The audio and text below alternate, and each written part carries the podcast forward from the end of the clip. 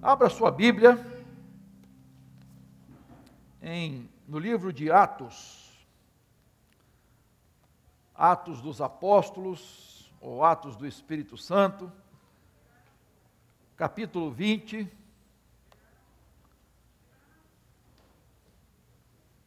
Atos.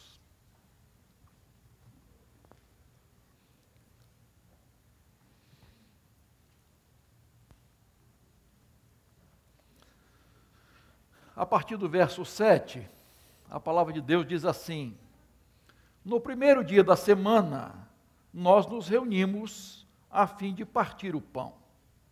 Paulo, que pretendia viajar no dia seguinte, falava aos irmãos e prolongou a sua mensagem até meia-noite. Havia muitas lâmpadas no cenáculo onde estávamos reunidos. Estávamos reunidos, é Lucas que está relatando, né? Ele estava lá. Um jovem chamado Eutico, que estava sentado numa janela, adormecendo profundamente durante a prolongada mensagem de Paulo, vencido pelo sono, caiu do terceiro andar abaixo. Quando o levantaram, estava morto. Mas Paulo desceu, inclinou-se sobre ele e, abraçando-o, disse: Não fiquem alvoroçados, pois ele está vivo. Subindo de novo, Paulo partiu o pão e comeu. E lhes falou ainda muito tempo até o amanhecer. E assim partiu. Então conduziram vivo o rapaz e sentiram-se grandemente confortados. Amém, queridos? Palavra de Deus maravilhosa. Eu quero falar sobre o tema saia da janela. Você já dormiu em algum culto? Durante um sermão? Já dormiu? Não, não. Já deu uma cochilada. Pescou, pelo menos. Já, né? Eu já. Spurgeon dizia o seguinte: que quando o pregador está vendo, né? Quando alguém na congregação está dormindo, alguém tem que despertar o pregador porque ele, ele também é responsável né, por aquele sono dos ouvintes. Né? O culto estava animado, irmãos. Né? O texto está dizendo aí, lá no cenário, naquele salão do terceiro andar, não é? devia estar tinha muita gente.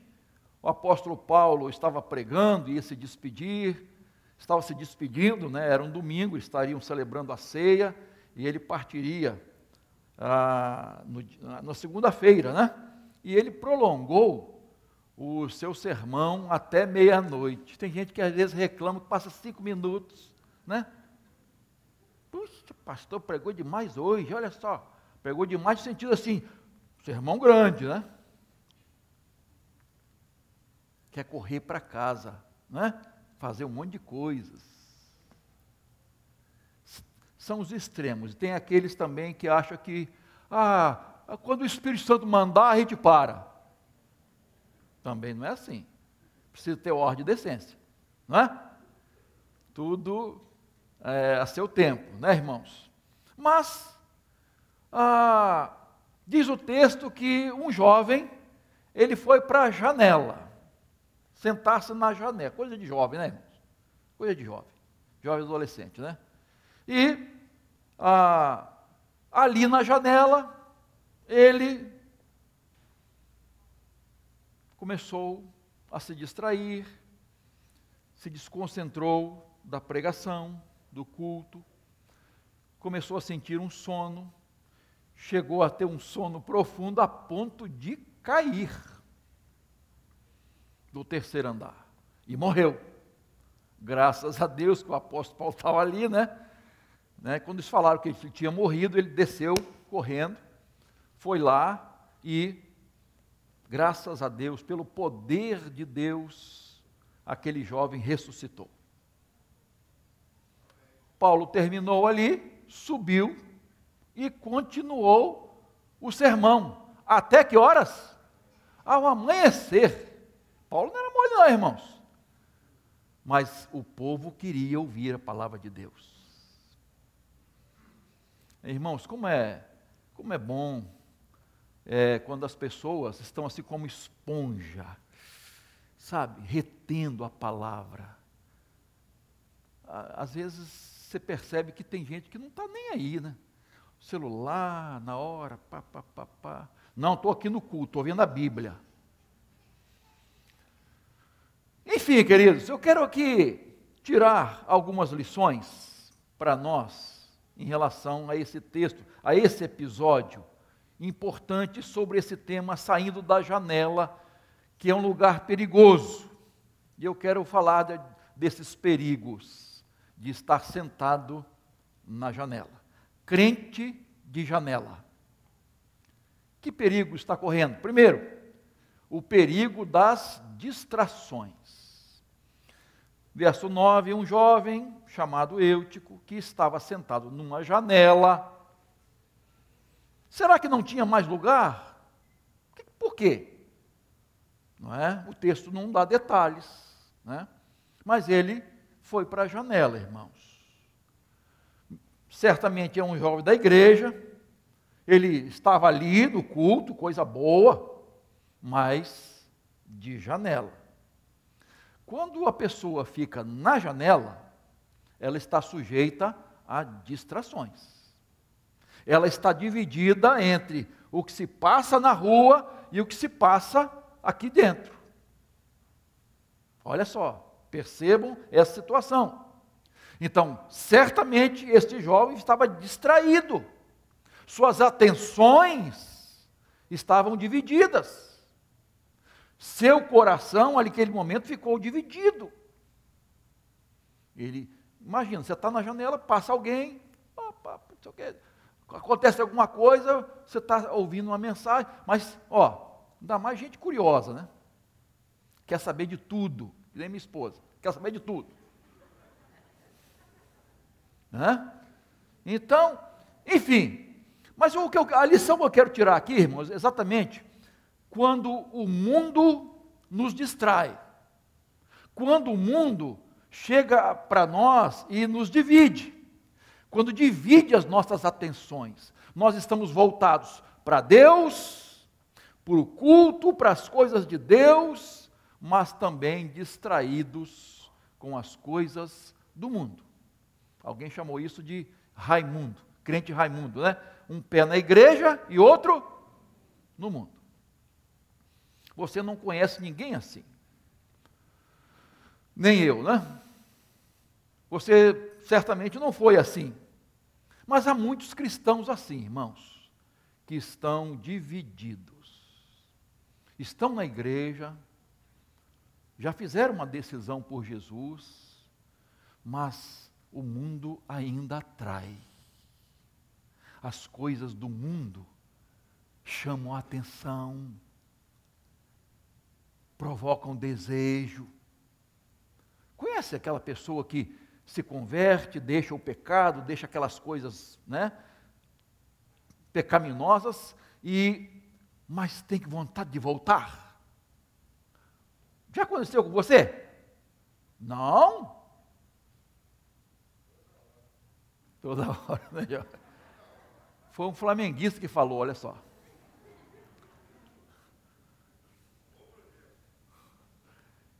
Quando eu me converti, irmãos, ah, eu me converti num domingo, no sábado seguinte tinha uma festa. E eu ainda assim, né? Começando, aquele negócio todo, ainda pensando naquela decisão, né? E enfim, mas sabe uma coisa que me atraía muito, queridos? Quando eu via propaganda de cerveja. Geladinha, assim, aquela água correndo, sabe? Dava uma secura na boca. Sabe, aquela vontade. No, no sábado seguinte, fui para uma festa e me ofereceram lá, né, caramba, eu sei muito, muita firmeza ainda, né?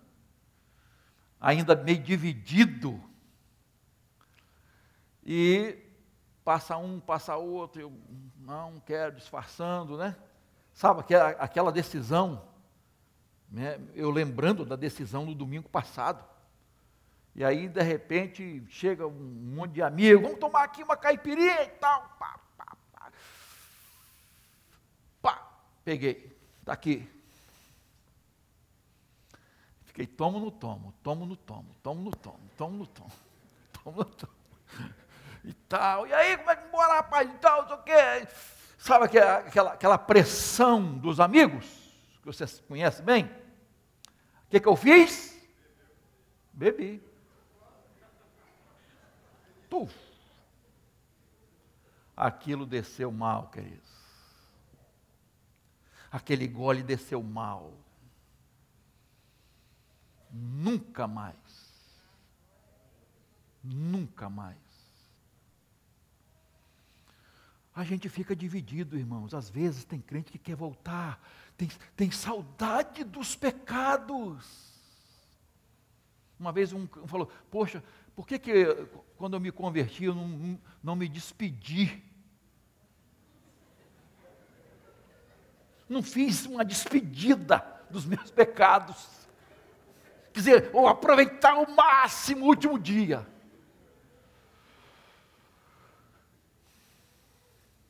O mundo é assim, queridos. Nos seduz, nos atrai. E, e tem crente que às vezes quer dar uma voltinha, quer dar uma escapulida.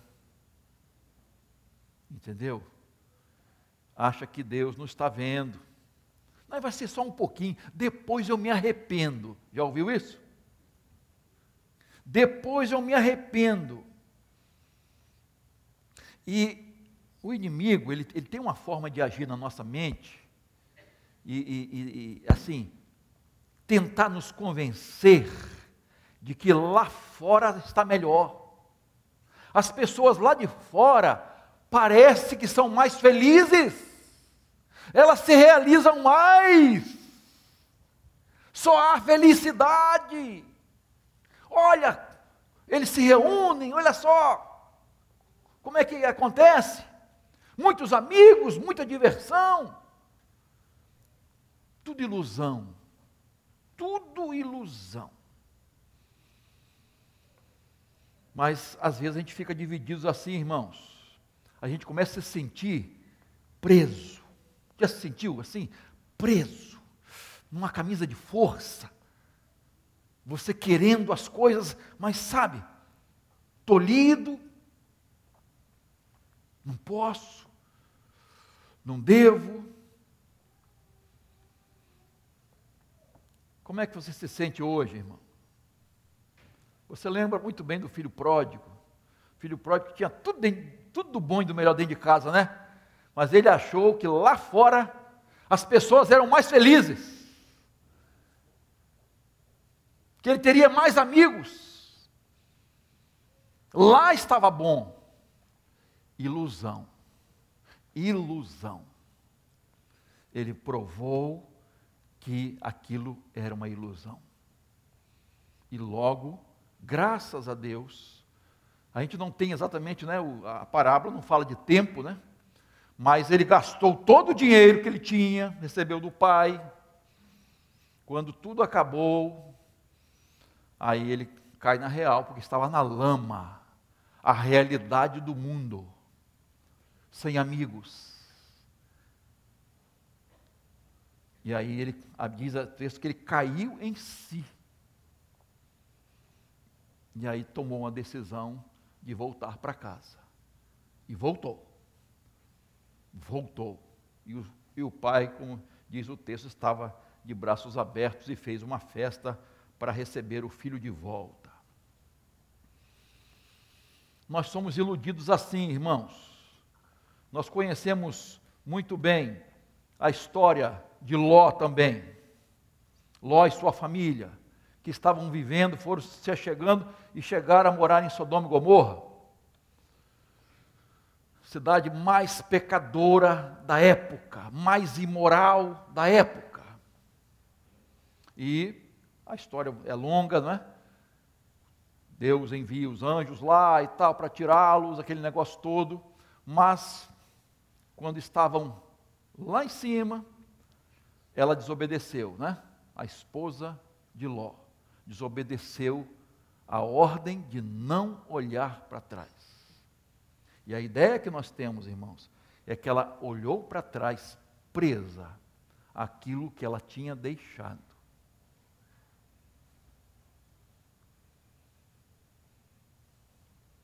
Às vezes, nós temos vontade de olhar para trás. Olhar para trás. O que que eu deixei? Aquele que lança a mão do arado e olha para trás, não está apto para o reino de Deus. Você tem que olhar para frente, para Jesus, o autor e consumador da nossa fé. Olhando para Jesus.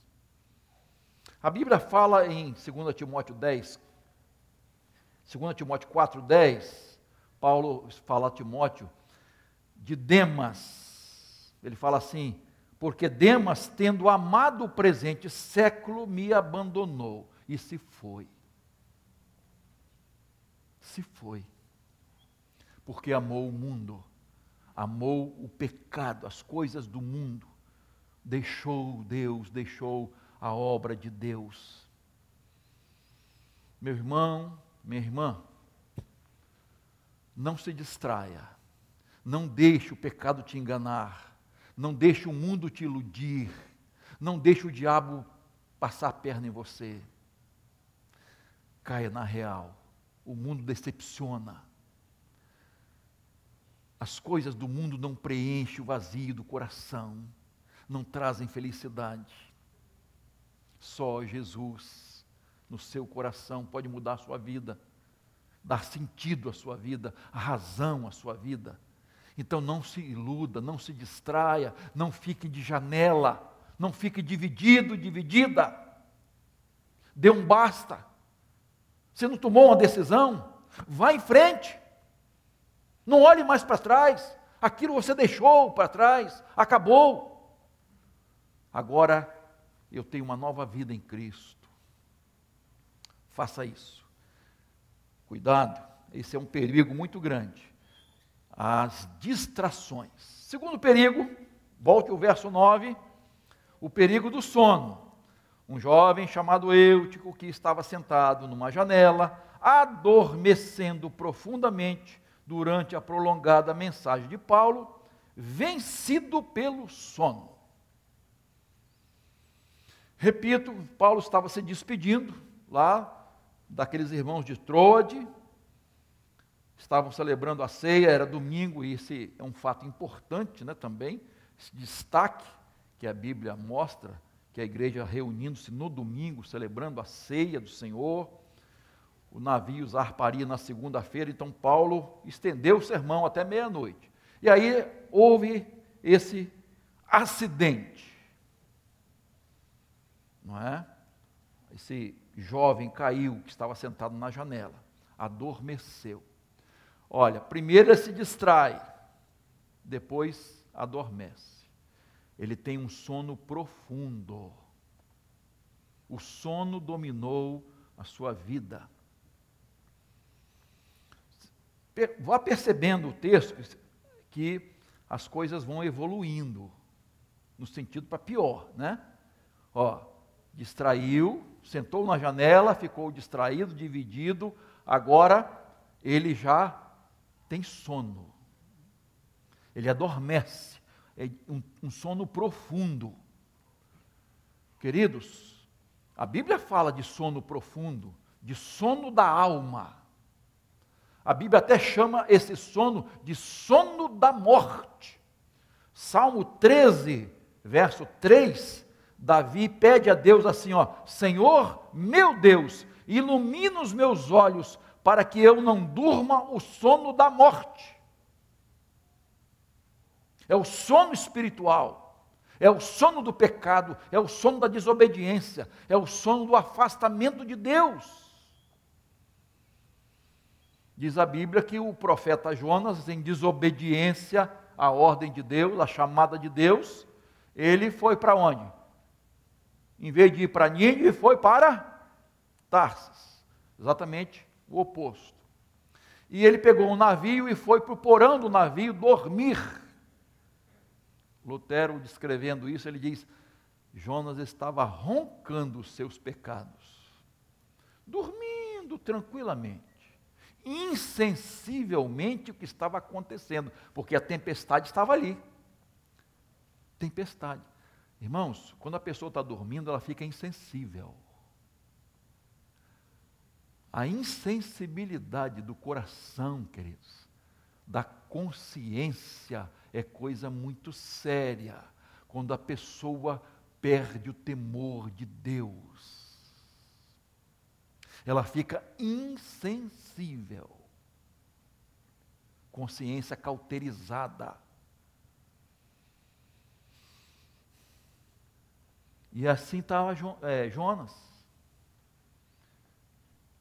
todo mundo lá clamando ao seu Deus, aos seus ídolos. E Jonas, que conhecia o Deus vivo, dormia.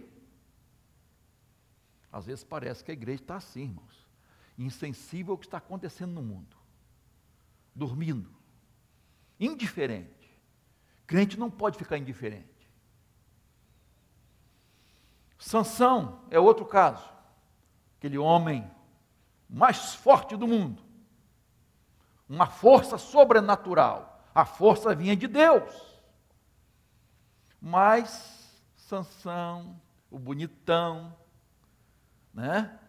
Dormiu no colo da mulher errada. Como é o nome dela? No colo de Dalila. Coisa linda essa mulher. Dormiu no colinho. Perdeu suas forças, perdeu sua visão, seus olhos foram vazados, perdeu sua liberdade, ele ficou no moinho como um animal. Perdeu sua comunhão com Deus. Quebrou os votos que tinha feito como nazireu, separado, dedicado ao Senhor. Sono, sono espiritual. Irmãos, quando a gente se distrai com o mundo, a gente vai dormindo, o sono vai aumentando. E a gente vai ficando insensível às coisas de Deus as coisas espirituais. O mundo vai tomando espaço, a gente vai vivendo em função das coisas do mundo, em detrimento das coisas de Deus. Cada vez mais as coisas espirituais vão tendo menos espaço, menos lugar. Mateus capítulo 24, 26, 41, Jesus diz para os discípulos assim: vigiem e orem para que não caiam em tentação. O espírito, na verdade, está pronto, mas a carne é fraca. Meu irmão, minha irmã, a minha carne e a sua, a minha e a sua, fracas. A minha é fraca e a sua também é fraca. Nós somos fracos. Nós podemos todas as coisas naquele que nos fortalece. Mas nós somos fracos. Não confie em você, não. Não bata no peito como fez Pedro. Eu não. Qualquer um, menos eu. Olhe quem está em pé, cuidado para que não caia. Queridos, Jesus alertou os discípulos. Eles foram lá para orar com Jesus, naquele momento crucial da vida de Jesus. Lá no Getsemane, no jardim da oração. Mas eles oraram com Jesus? Não, dormiram. E Jesus disse: Mas nem uma hora vocês podem vigiar comigo?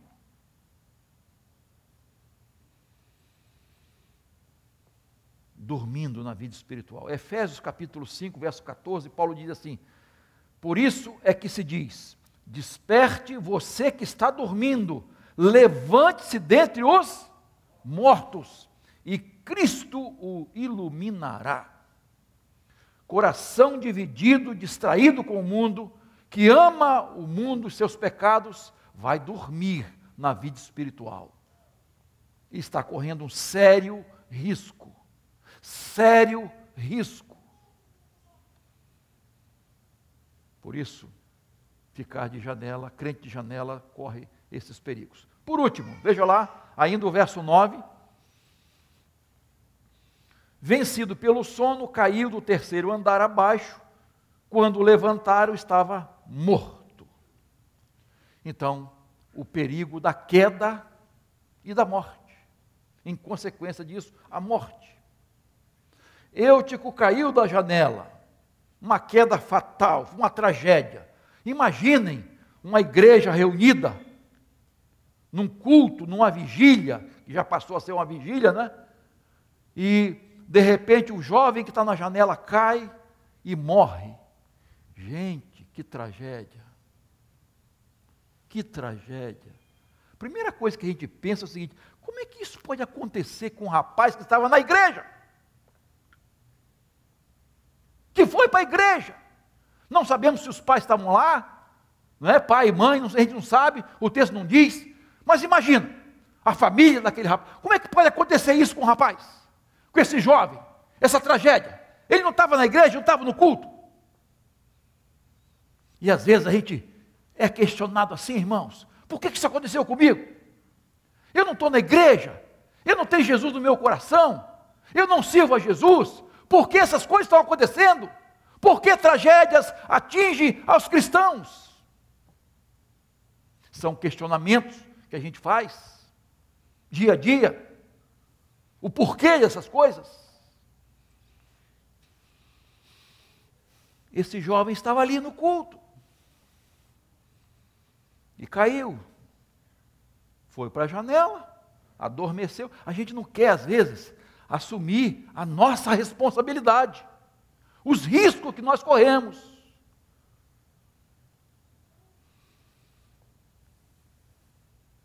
dos nossos erros, das nossas decisões erradas. Queridos, nós precisamos confiar na providência de Deus, que Deus tem o controle da nossa vida. Acabamos de cantar, de ler esse texto. Todas as coisas contribuem para o bem daqueles que amam a Deus, daqueles que são chamados segundo o seu propósito. Irmãos, quando a gente tem essa certeza, queridos, é tudo diferente. É tudo diferente. As coisas que acontecem conosco, nós teremos a certeza de que só aconteceram porque Deus permitiu de alguma forma. Às vezes são consequências dos nossos atos, outras vezes não. São tragédias que nos atingem. Mas nós precisamos crer na palavra de Deus. Queridos, nós precisamos orar muito por nossos filhos, pelos adolescentes, pelos jovens. As janelas hoje são mais coloridas, mais atraentes, mais numerosas.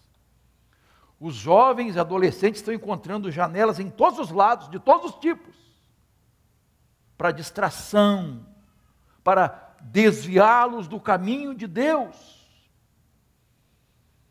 Nós precisamos orar muito, irmãos, porque os prazeres atraem, atraem, o mundo atrai. Repito, o mundo ilude, engana. O mundo está cheio de janelas, janelas escancaradas. O mundo virtual escancara janelas. Virtual. Que você está sozinho, sozinha.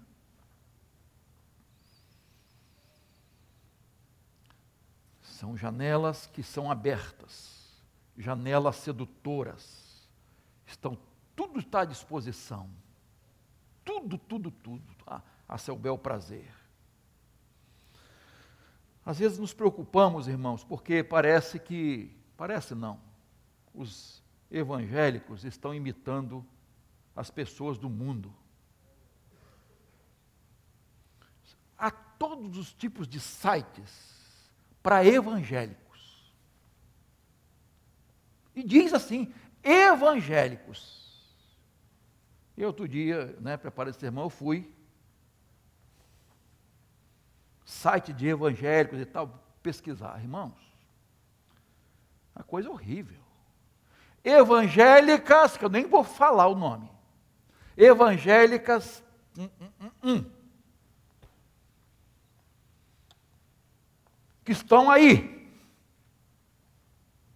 para os encontros. Encontros de todos os tipos.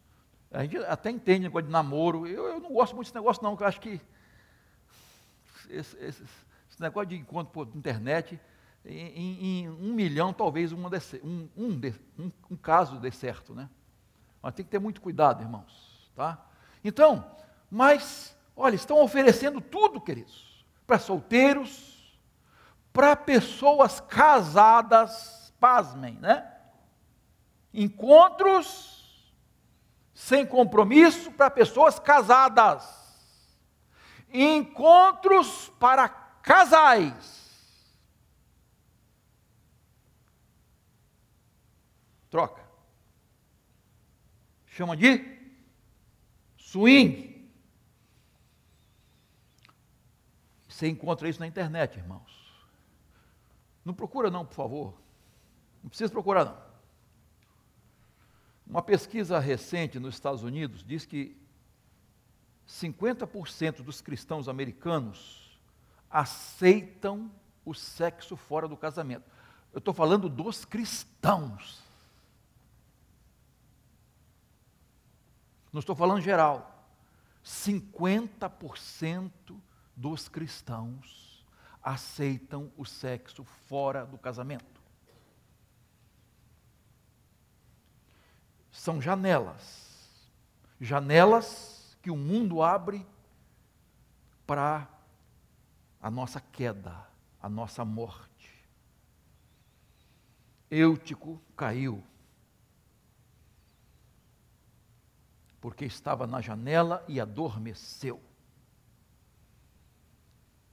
Quantos crentes estão de janela, divididos, adormecidos, e o, pra, o passo seguinte é a queda, o sono da morte. O menino caiu, graças a Deus o apóstolo Paulo estava lá. Né, quando constatou que ele estava morto mesmo, ele desceu e foi lá. Né? Diz o texto que ele foi lá e abraçou o menino. E a vida voltou. O menino ressuscitou, o jovem. E é, e é interessante, irmãos, que o texto, ele, ele assim, ele fala desse milagre, mas não é a coisa mais importante. Sabe por quê? Paulo, quando termina ali, o que, que ele faz, irmãos? Glória, agora! Ah, olha o que aconteceu! Esse menino ressuscitou! Tira foto, bota na internet, vamos lá! Vamos bombar! Não. Não fez um marketing em cima de um milagre, não. Ele voltou para pregar a palavra de Deus. A coisa mais importante é a pregação da palavra de Deus e pregou até o amanhecer. E aí depois, o último versículo você vai ver, eles se regozijaram. Mas a preeminência é da palavra. A coisa mais importante é a palavra, é o culto a Deus. As bênçãos são consequências dessa busca, dessa comunhão com o Senhor dessa prioridade que nós damos a Deus. Se alegraram? Claro que se alegraram com o milagre. Eu imagino que esse menino, estou né, chamando de menino, esse jovem, nunca mais foi o mesmo. Essa experiência marcou sua vida. Nunca mais ficou em janela. Você acha que ele voltou a sentar na janela? Jamais.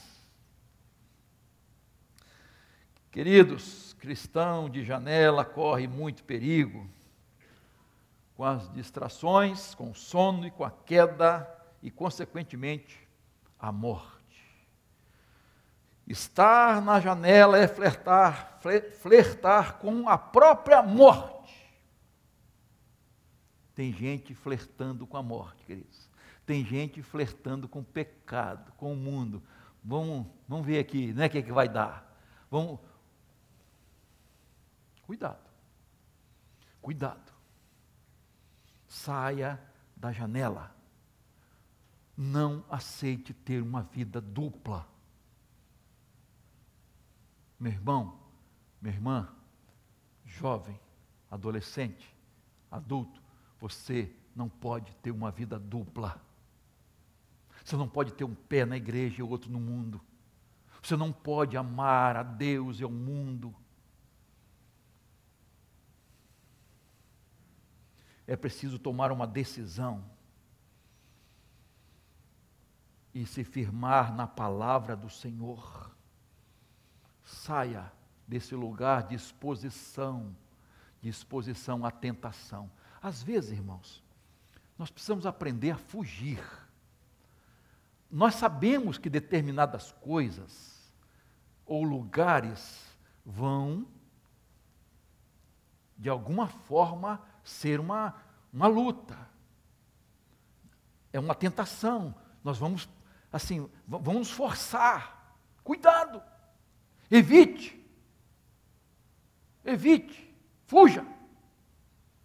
Fuja é a melhor coisa. Tome uma decisão firme na sua vida. Eu gosto muito quando é, diz que Daniel, capítulo 1, verso 8, diz: Daniel propôs no seu coração não se contaminar. Olha que coisa maravilhosa. Ele fez um voto, um propósito, uma coisa firme, não é algo banal. Ele fez um voto e agiu conforme aquele voto. Propôs no coração: Eu não vou ceder aos manjares do rei. Eu não vou ceder ao mundo. Eu tenho que tomar uma decisão firme, irmãos. Nós temos que tomar uma decisão firme. Hoje nós carecemos de crentes, de cristãos verdadeiramente firmes. Decisão convicta, definitiva. 1 Reis, capítulo 18, verso 21, o profeta Elias faz um desafio ao povo de Israel. Ele diz assim: Olha, até quando vocês ficarão pulando de um lado para o outro? Se o Senhor é Deus, sigam-no. Se é Baal, esse ídolo, sigam-no. Porém, o povo, sabe o que diz o texto? Não disse uma só palavra.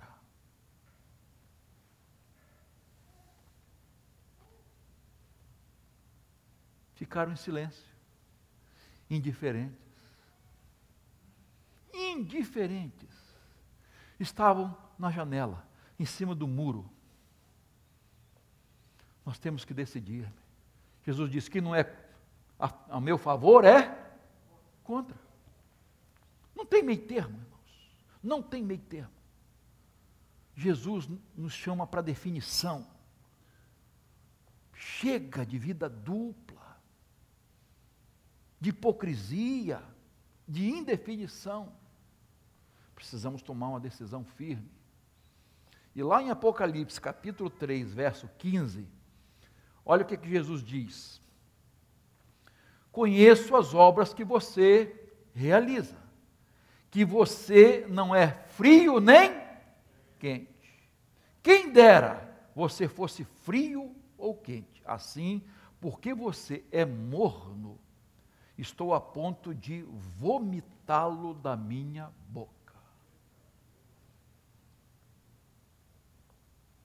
Definição. Até para Deus trabalhar na nossa vida, nós temos que estar definidos. Jesus não suporta indefinição. Jesus não suporta mornidão espiritual. É diferente quando a pessoa está começando, entendeu? Né? Eu acabei de falar da minha experiência aqui no início, aquela luta. É diferente, irmãos. A luta vai continuar sempre contra o pecado, contra o nosso eu, né? E tal. Mas é importante eu estar definido. É isso que eu quero. É esse meu caminho é esse aqui, ó. Eu não vou arredar o pé desse caminho. Eu vou seguir em frente. Seja o que acontecer, eu, eu, vou, eu vou em frente. Então, a, a, o meu apelo a você hoje, faça uma avaliação sincera da sua vida cristã. Você teve uma experiência real com Jesus? Pensa aí, você teve uma experiência real com Jesus? Você tem certeza da sua salvação? Você ama Jesus de todo o seu coração? Jesus é a pessoa mais importante da sua vida? Você ama Jesus mais do que tudo e de todos? De fato e de verdade? Por que, que você está na igreja? Qual é a razão de você estar na igreja? Para para pensar e responda com sinceridade. Queridos irmãos e irmãs, janela não é o nosso lugar janela não é o nosso lugar. Porque janela quer dizer distrações, divisão.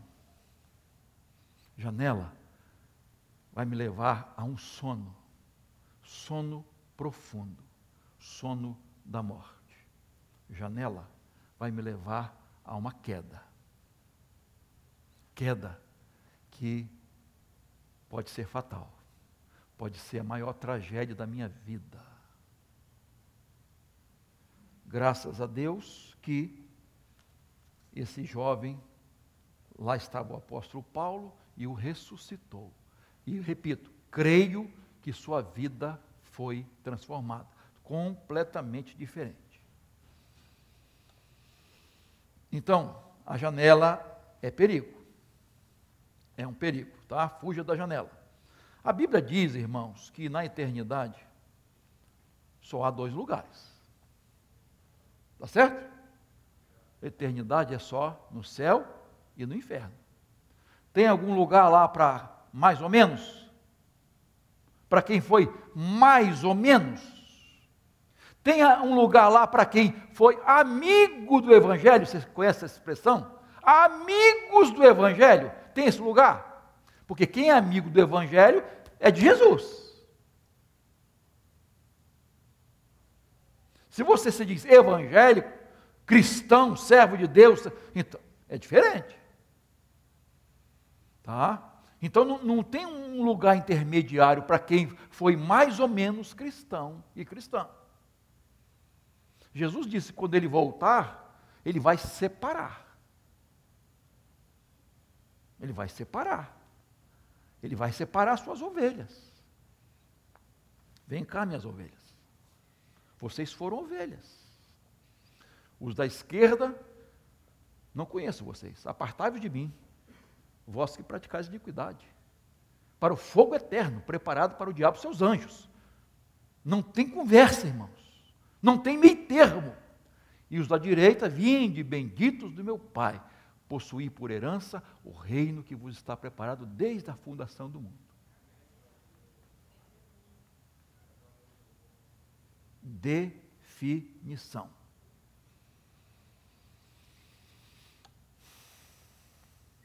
Você já tomou sua decisão de entregar sua vida a Jesus?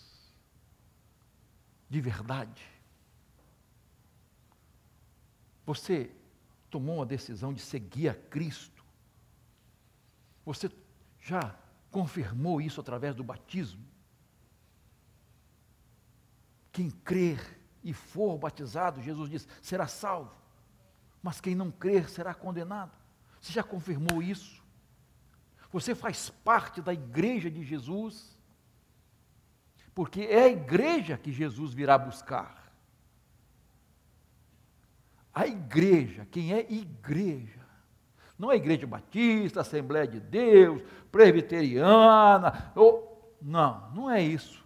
São aqueles que seguiram a Jesus, obedeceram a Jesus, a sua palavra, independentemente da sua igreja. Mas como igreja, como cristianismo. Então, meu irmão, se você não tomou, tome. Se você já tomou, firme-se. Não fique na janela. Não, não, não. Saia da janela. Saia correndo da janela. Firme-se nessa decisão de seguir a Cristo. É isso que você quer? Está faltando o quê para você seguir em frente? Está faltando o quê? Você tem um caminho melhor? Existe um caminho melhor? Não. Então vá em frente. Vamos em frente, vamos juntos. É difícil? Há momentos difíceis. Jesus disse que não é fácil, não, irmãos. No mundo nós temos aflições. Nós vamos enfrentar muitas dificuldades. Mas o Senhor está conosco e nos dará a vitória. Amém, queridos? Que Deus nos ajude, nos abençoe, para que possamos realmente sair da janela desse lugar de muitos perigos. E vamos ficar não divididos entre a palavra de Deus e o mundo. Não, nós vamos definir: eu sou de Jesus, aleluia, glória a Deus, eu sou de Jesus. Amém, queridos?